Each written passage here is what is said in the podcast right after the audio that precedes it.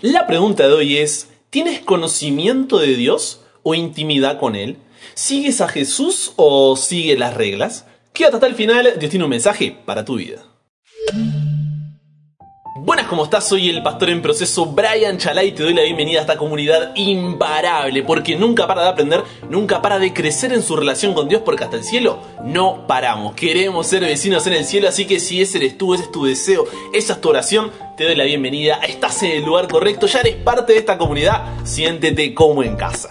Hoy tenemos un programa suculento, se viene mucho hoy, así que hoy tienes que tener ahí, si es lo posible, ¿no? Un anotador para poder recordar, comprender y compartir de mejor manera lo aprendido, pero ya vamos directo porque, en serio, el programa de hoy, si logras entender todo lo que vamos a ver hoy, wow, puede cambiar tu vida por completo. Así que, sin más, te invito a hacer una oración para darle la bienvenida a nuestro invitado de honor.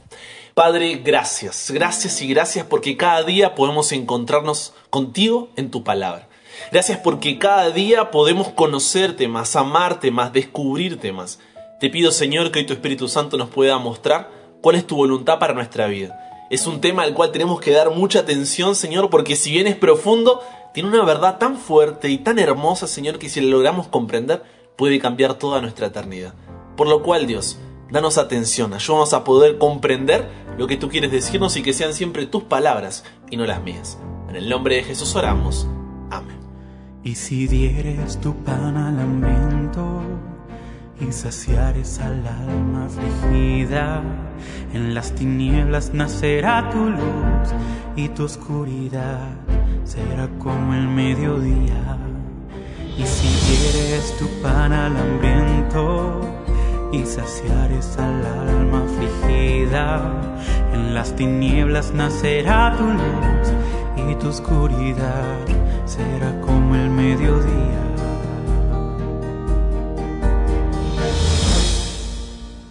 Escuchábamos ahí Isaías capítulo 58 versículo 10, nuestro versículo para memorizar de toda esta semana y ahora sí, manos a la Biblia. Vamos al Levítico capítulo 16 versículo 30 que dice así. Porque en este día se hará expiación por vosotros y seréis limpios de todos vuestros pecados delante de Jehová. Mira, Dios es un maestro por excelencia. Lo vimos la temporada pasada cuando estudiamos la educación y veíamos a Dios como un maestro, ¿no? Y para que los judíos pudieran entender el plan de salvación, pudieran entender la voluntad de Dios, en lugar de explicárselo con naranjas y con manzanas, como solemos decir, lo explicó a través de fiestas y días solemnes para que todos pudieran entenderlo a través del tiempo. Y uno de estos días solemnes es el día de la expiación, así, día de la expiación, que hoy se lo conoce como el Yom Kippur, ¿no es cierto? Siendo este el mayor y más sagrado de todas las ceremonias judías.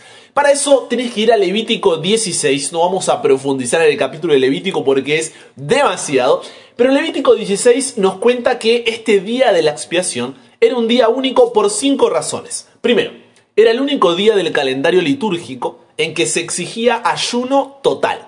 Segundo, era el único día, aparte del sábado semanal, en que se prohibía todo trabajo secular. Tercero, era el único día en que el sumo sacerdote entraba al lugar santísimo. Cuarto, era el único día del año en que se purificaba el santuario. Y quinto, era el único día, aparte del sábado semanal, que se designaba con la expresión Shabbat Shabbatom.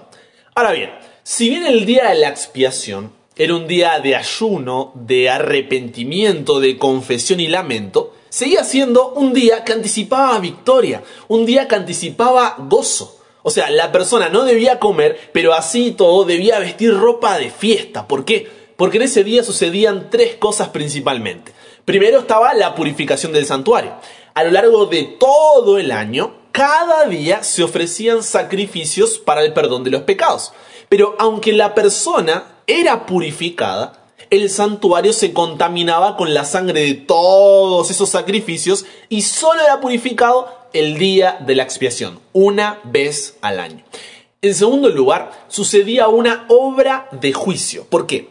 Porque ese día era la única vez que el sumo sacerdote entraba al lugar santísimo del santuario y allí Dios decidía sobre cada persona del pueblo si se mantenía dentro del pueblo o había que separarlo. Porque si se habían confesado todos los pecados individuales y colectivos, no era necesario tener miedo, porque ya habían sido perdonados con los sacrificios diarios. Entonces el sacerdote solo iba a quitar el registro de esos pecados del santuario.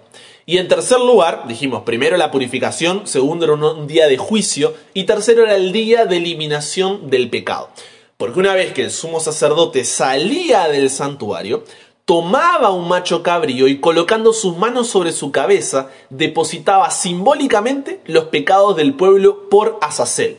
¿Qué es Azazel? Azazel representaba a Satanás. Entonces, una vez que esto sucedía, ese macho cabrío, que representaba a Satanás, era llevado al desierto donde era abandonado para que finalmente muriese. ¿Ok? Yo sé que es muchísima información, pero ahora que tenemos esto en mente, podemos ir a Isaías 58, porque si no, no íbamos a comprender el contexto de lo que está sucediendo. Isaías 58, versículos 1 al 7, donde Dios le da un mensaje a Isaías para el pueblo. Y voy a leer una paráfrasis del pasaje para que puedas comprenderlo de mejor manera. Isaías 58, 1 al 7, Dios le dice al profeta. Isaías, grita con toda tu fuerza, no te reprimas, alza tu voz como trompeta. Denúnciale a mi pueblo sus rebeldías, sus pecados, a los descendientes de Jacob. Porque día tras día me buscan y desean conocer mis caminos como si fueran una nación que practicara la justicia, como si no hubieran abandonado mis mandamientos. Me piden decisiones justas y desean acercarse a mí y hasta me reclaman. Me dicen, ¿para qué ayunamos si no lo tomas en cuenta? ¿Para qué nos afligimos si tú no lo notas? Pero el día en que ustedes ayunan, hacen negocios, y explotan a sus obreros. Ustedes solo ayunan para pelear y reñir y darse a puñetazos. Y préstame tus oídos para esta parte. Si quieren que el cielo atienda sus ruegos, ayunen, pero no como lo hacen ahora. ¿Acaso el ayuno que he escogido es solo un día para que el hombre se mortifique? ¿Y solo para que incline la cabeza como un junco, haga duelo y se cubra de ceniza? ¿A eso llaman ustedes días de ayuno y el día tala del Señor? El ayuno que he escogido, dice Dios, ¿no es más bien romper las cadenas de injusticia y desatar las correas del yugo, poner en libertad a los oprimidos y romper toda atadura? ¿No es acaso el ayuno compartir tu pan con el hambriento y dar refugio a los pobres sin techo? ¿Vestir al desnudo y no dejar de lado a tus semejantes?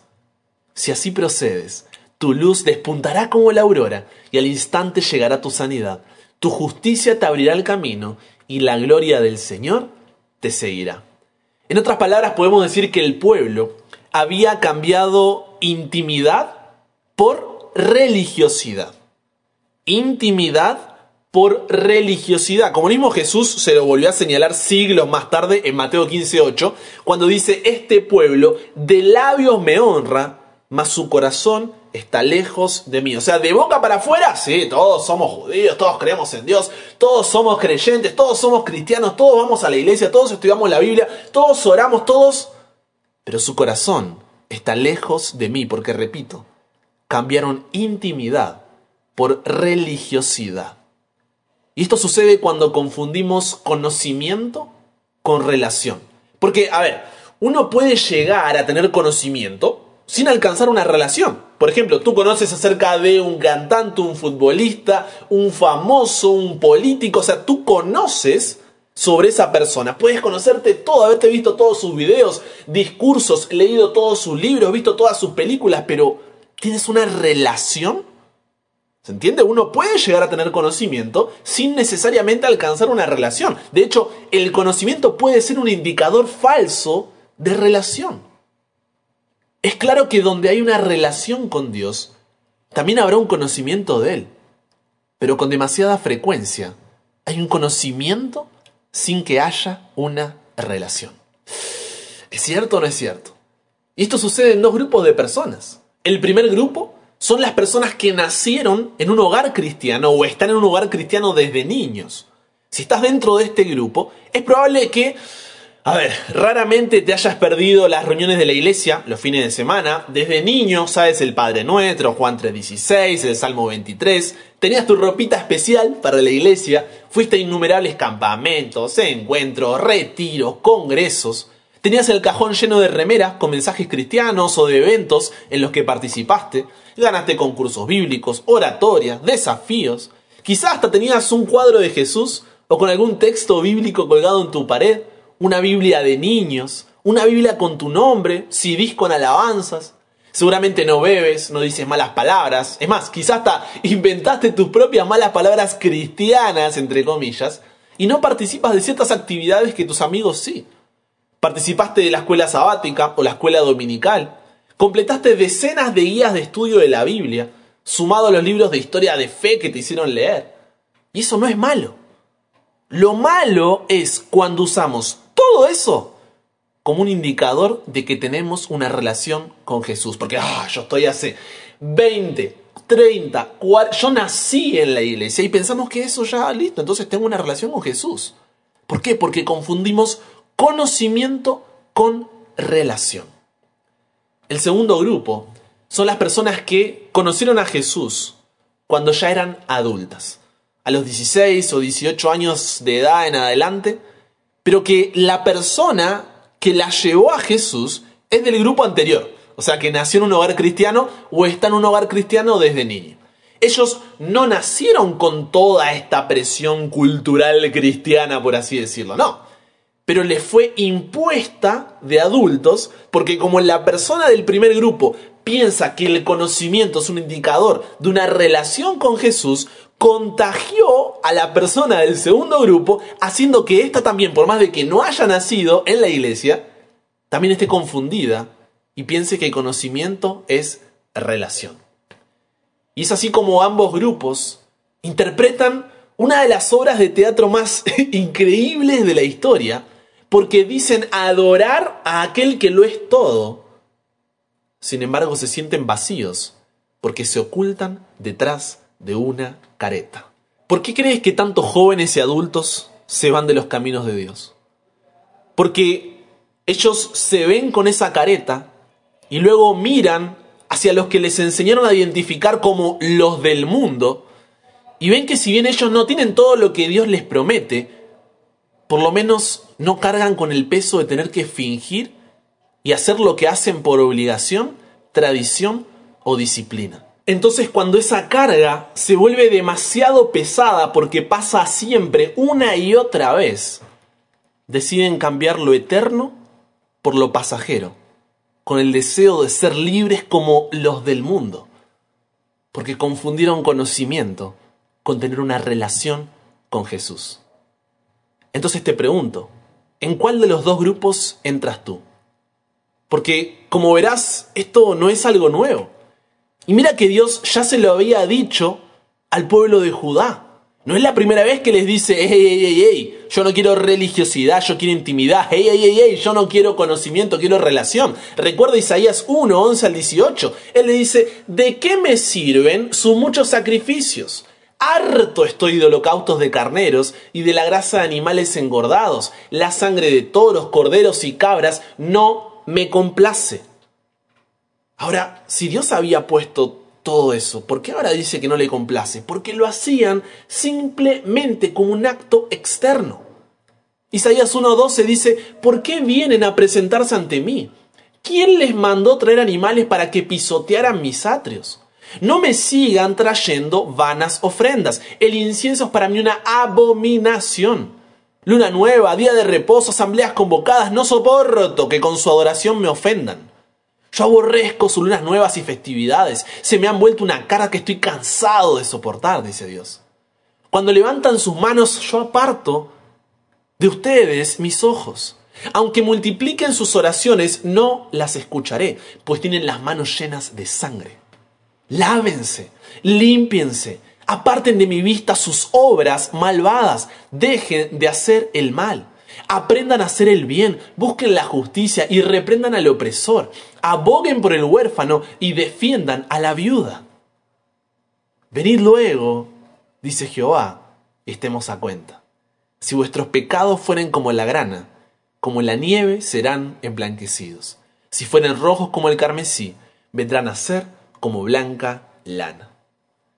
Cada día, el pueblo de Judá, así como muchas veces tú y yo, interpretaban una obra de teatro con cada servicio realizado en el santuario. Especialmente en el día de la expiación, leíamos en Isaías 58. Y dejaban lo importante de lado. ¿Qué era lo importante? Entender que el santuario y que sus servicios querían llevarlos a una relación con Jesús. ¿Se entiende? Por eso es que Dios le dice, no, van a orar, no los voy a escuchar, estoy cansado, estoy harto, aborrezco. ¿Por qué? Porque ellos estaban haciendo las obras, pero no tenían una relación con Jesús. Y Jesús le dice, hey, pero la idea de todo esto era que me conozcan a mí, pero que tengan una relación conmigo, y no lo están entendiendo. Piensan que se trata de ustedes, de lo que ustedes hacen, de sus méritos, de todo este circo que han armado. Pero el santuario, sus servicios, las festividades, los días solemnes, son para llevarlos a mí. Por eso cuando Dios en Éxodo 25.8 le dice a Moisés y al pueblo, y harán un santuario para mí, y habitaré en medio de ellos, ese habitar es el habitar de un vecino, alguien que quiere estar cerca y gozar de nuestra amistad. Por eso en el santuario, y, y préstame tus oídos para esto, en el santuario estaban los siete pasos para tener una relación con Jesús. Primero, en la puerta del atrio se reconoce la necesidad de Jesús. Entro a su presencia. Segundo, en el altar de los holocaustos, Jesús, el Cordero de Dios, es ofrecido en sacrificio por nosotros y viste nuestro pecado con su justicia. Tercero, en la fuente de agua hay limpieza y purificación. Somos santificados al amar cada día más a Jesús y buscar ser como Él. Cuarto, en el altar del incienso, Jesús intercede continuamente por nosotros. Quinto, en la mesa de los panes hay relación con Jesús, que es el pan de vida, y con nuestros hermanos. Sexto, en el candelabro tenemos la unión de la vida y la luz, y el Espíritu Santo testifica sobre Jesús por medio de la iglesia. Y séptimo, en el arca del pacto, la justicia y la misericordia se encuentran en Jesús. Y si dejamos que su sangre nos limpie y vivimos en la obediencia, algún día veremos al Señor cara a cara. Y no solamente eso, también los tres velos del santuario apuntan a Jesús. El de la entrada del santuario, el de la entrada al lugar santo y el de la entrada al lugar santísimo nos muestran que la puerta a cada una de las etapas del crecimiento es solo, solo y únicamente a través de Jesús. Por eso él dice yo soy la puerta. El velo del patio es porque al ver a Jesús nos damos cuenta de que ante nuestro pecado necesitamos un Salvador porque no podemos ser libres por nosotros mismos. El velo del lugar santo es porque Jesús nos convierte en adoradores que somos santificados por la fe en el poder del Espíritu Santo, creciendo en la comunión con Dios y con nuestros hermanos. Y el velo del lugar santísimo es porque Jesús es el único camino para estar delante de la presencia de Dios. Por eso, cuando Cristo muere, ¿qué pasa? Se rasga ese velo porque porque ahora tenemos acceso al trono celestial, acceso al trono de Dios en el nombre de Jesús. Amén. Entonces, logras ver cómo Jesús estaba presente en cada detalle del santuario. Por eso Dios establece todos estos servicios porque era la forma en la que cada día podía recordarle al pueblo que su identidad y propósito estaban en una relación, en una intimidad con Jesús. Pero no se limitó solo a mostrarles a Jesús, sino que también los llevó a un viaje en el tiempo para que supieran la obra que Jesús haría por ellos. Y aquí es donde entran las festividades anuales judías. Primero, a través de la Pascua, anticipaba la liberación de Cristo del pecado así como habían sido libres de Egipto. El propio Isaías 53.7 lo señaló al decir, como cordero fue llevado al matadero y como oveja delante de sus trasquiladores se enmudeció y no abrió su boca. Luego del sacrificio de Jesús viene el Pentecostés. Esta fiesta anual judía señalaba el nacimiento y el avance de la iglesia predicando el mensaje de Jesús. Por eso, ¿cuándo es derramado el Espíritu Santo en Hechos 2? En el Pentecostés. Y la tercera fiesta es la de las cabañas, pero antes de llegar ahí, estaba el día que acabamos de hablar al comienzo, el día de la expiación, donde el santuario era purificado.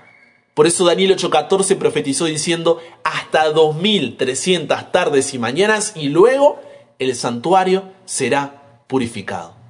Porque luego que fueron cumplidos esos 2300 años, como dice Hebreos 9, Jesús ahora, al igual que lo hacía el sumo sacerdote en el santuario, está en el lugar santísimo pero del santuario celestial, intercediendo por ti y por mí.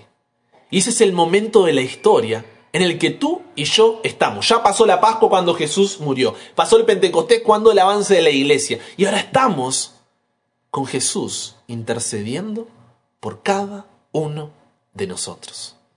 Cada uno de nosotros. Sí, es el momento en el cual el sacerdote le decía al pueblo, arrepiéntete, porque el día del Señor ha llegado.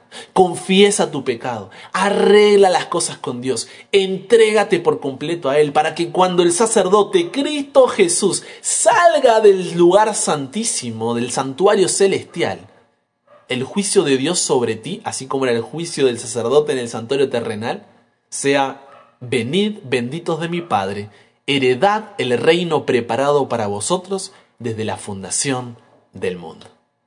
Y es ahí cuando comienza ahora sí la fiesta de las cabañas, que era a partir del día siguiente al día de la expiación, donde el pueblo celebraba en alegría porque habían sido purificados por la gracia divina. O sea, no, no, no, no, no nos perdimos, seguimos siendo parte del pueblo, Dios nos sigue aceptando, somos aceptos delante de Dios, la misericordia de Dios sigue actuando en nosotros. Vamos a celebrar. De la misma manera, tú y yo celebraremos en el cielo porque enjugará Dios toda lágrima de los ojos de ellos, y ya no habrá muerte, ni habrá más llanto, ni clamor, ni dolor, porque las primeras cosas pasaron, todas son hechas nuevas. ¿Te das cuenta cómo el Antiguo y el Nuevo Testamento se conectan de una manera extraordinaria? Es por eso que Dios, al igual que lo hizo con el pueblo, nos dice, hey, sí, tú que estás escuchando, no quiero religiosidad, quiero intimidad. No quiero que me conozcan, quiero que tengan una relación conmigo. Porque de eso se trata la eternidad. Apocalipsis 21.3 dice, es aquí el tabernáculo de Dios con los hombres y Él morará con ellos y ellos serán su pueblo y Dios mismo estará con ellos como su Dios. Porque Dios quiere habitar en medio de tu corazón y quiere habitar en medio nuestro por toda la eternidad. El otro día me llegó un mensaje por Instagram que decía, Brian, no puedo volver a Jesús. Y yo le respondí preguntando por qué. Su respuesta fue, siento que no tengo la voluntad para dejar la música, el alcohol, en fin, el ambiente de fiesta. Y siempre digo que voy a volver a la iglesia, pero nunca lo hago. Y quizá tú te sientas así hoy.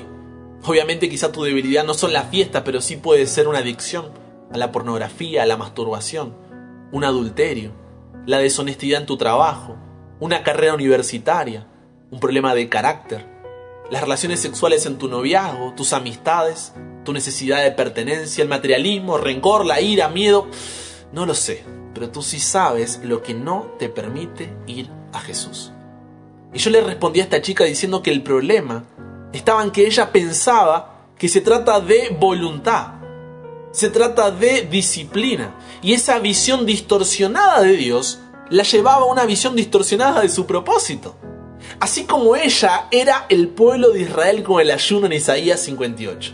Creía que se trataba de voluntad, de hacerlo por hacer, de un acto meramente externo, de una escena, de una gran obra de teatro, de ganarse de alguna manera la salvación por sus propias obras, cuando no podían estar más equivocados.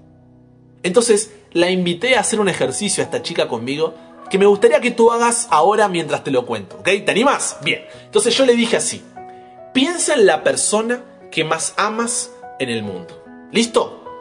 ¿Tienes ahí? ¿Pensaste en la persona que más amas en el mundo? No me digas Jesús, ¿eh? piensa en la persona que más amas en el mundo. ¿Estamos? Ahora, imagina que viene alguien y te dice, te doy un millón de dólares si matas a esa persona en la que pensaste.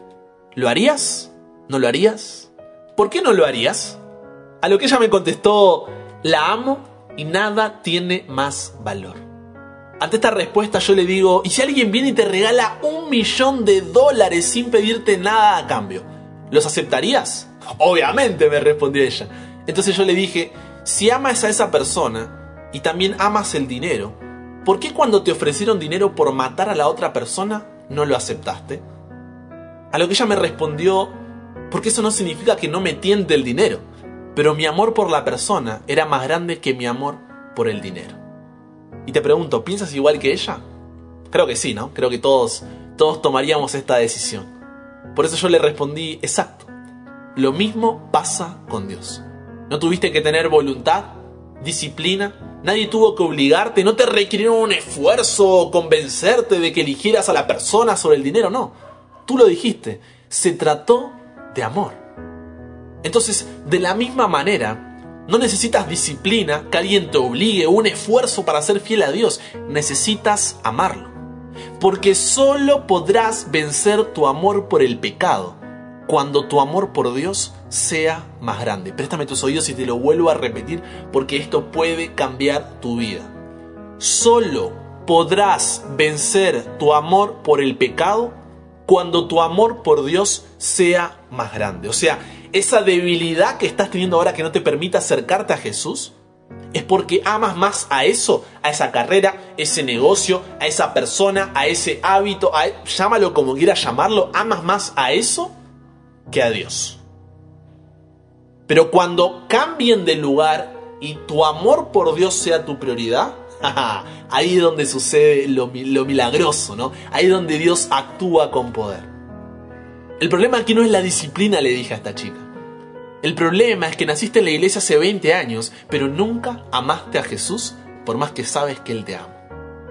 Y ese es el mensaje para ti hoy. Dios quiere pasar contigo el resto de la eternidad porque te ama y quiere que tu obediencia se produzca de adentro hacia afuera. La sumisión que Dios desea para tu vida es la que fluye naturalmente de la relación. Cuando la relación interior es correcta, el exterior acompaña. Porque si no, tarde o temprano te cansarás de fingir, como la chica de Instagram. Porque lo que muestras exteriormente no se alinea con tu corazón. Y eso a Dios, como le dijo al pueblo de Judá, no le interesa. Se lo hizo saber al pueblo y te lo hace saber a ti. Entonces pregúntate, ¿tengo religiosidad o intimidad? ¿Conozco de Jesús o tengo una relación con Él? El domingo vimos que no hay nada más valioso que el reino de los cielos.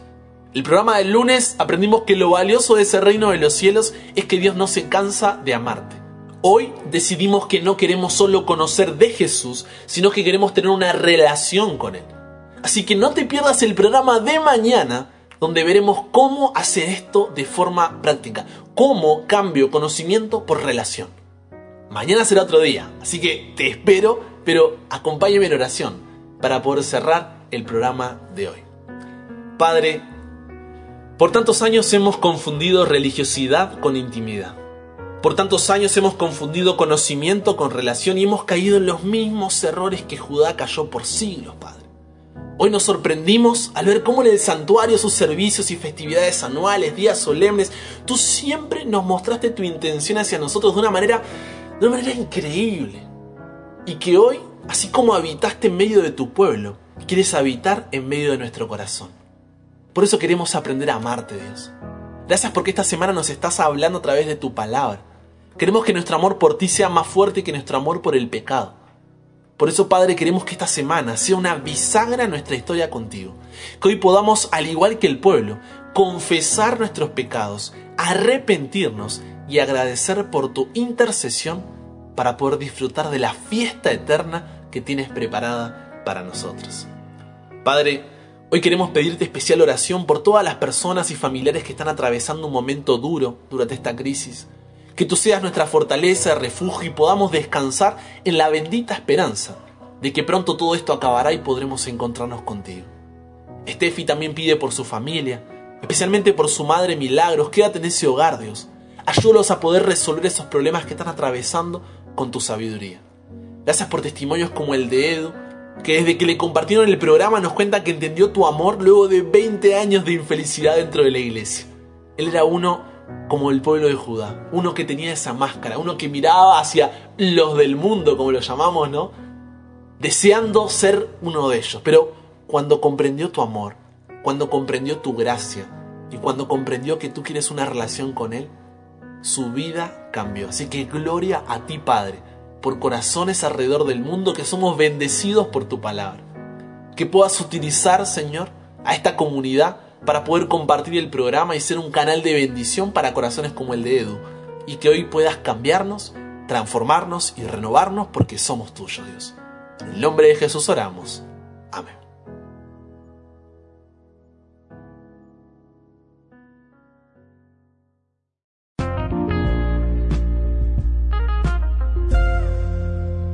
Yo te dije que el programa de hoy estaría suculento. Este es un programa que si quieres y si puedes debes escucharlo otra vez con tiempo, respirarlo, masticarlo, saborearlo porque tiene para que te hagas un banquete. Pero espero que haya sido de bendición y recuerda que puedes comunicarte conmigo escribiendo al WhatsApp más 54911 3441 5007. También puedes recibir por ahí el programa de domingo a jueves para que puedas escucharlo como, donde, cuando quieras y compartirlo de mejor manera.